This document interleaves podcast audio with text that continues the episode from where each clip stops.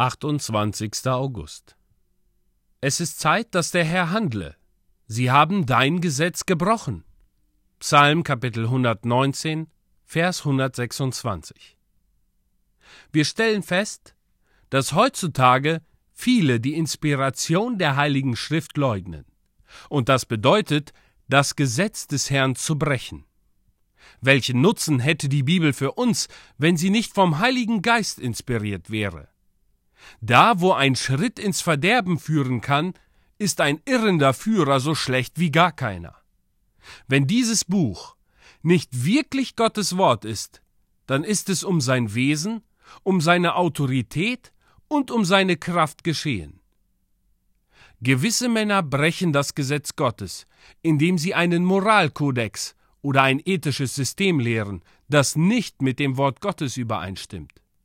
Eigentumsrechte werden dreist missachtet, als ob der Herr niemals gesagt hätte, lass dich nicht gelüsten.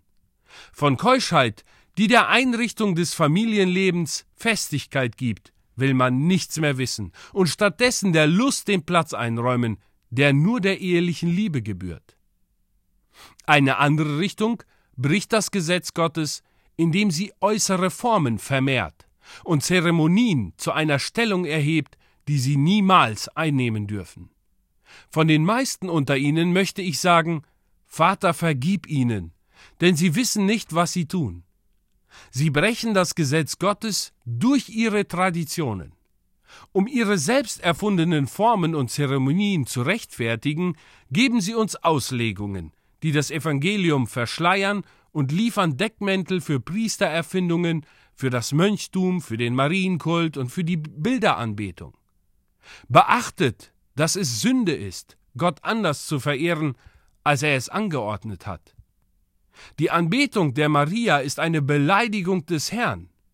Uns vor einem Kruzifix zu beugen heißt, unter dem Vorwand der Ehrerbietung Götzendienst zu betreiben. Der Aberglaube ist ebenso wirklicher Widersacher der Wahrheit wie der Unglaube.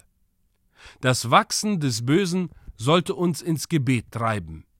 Wenn unser Herzenszustand richtig wäre, würden wir bei jedem Fluch, den wir auf der Straße hören, beten.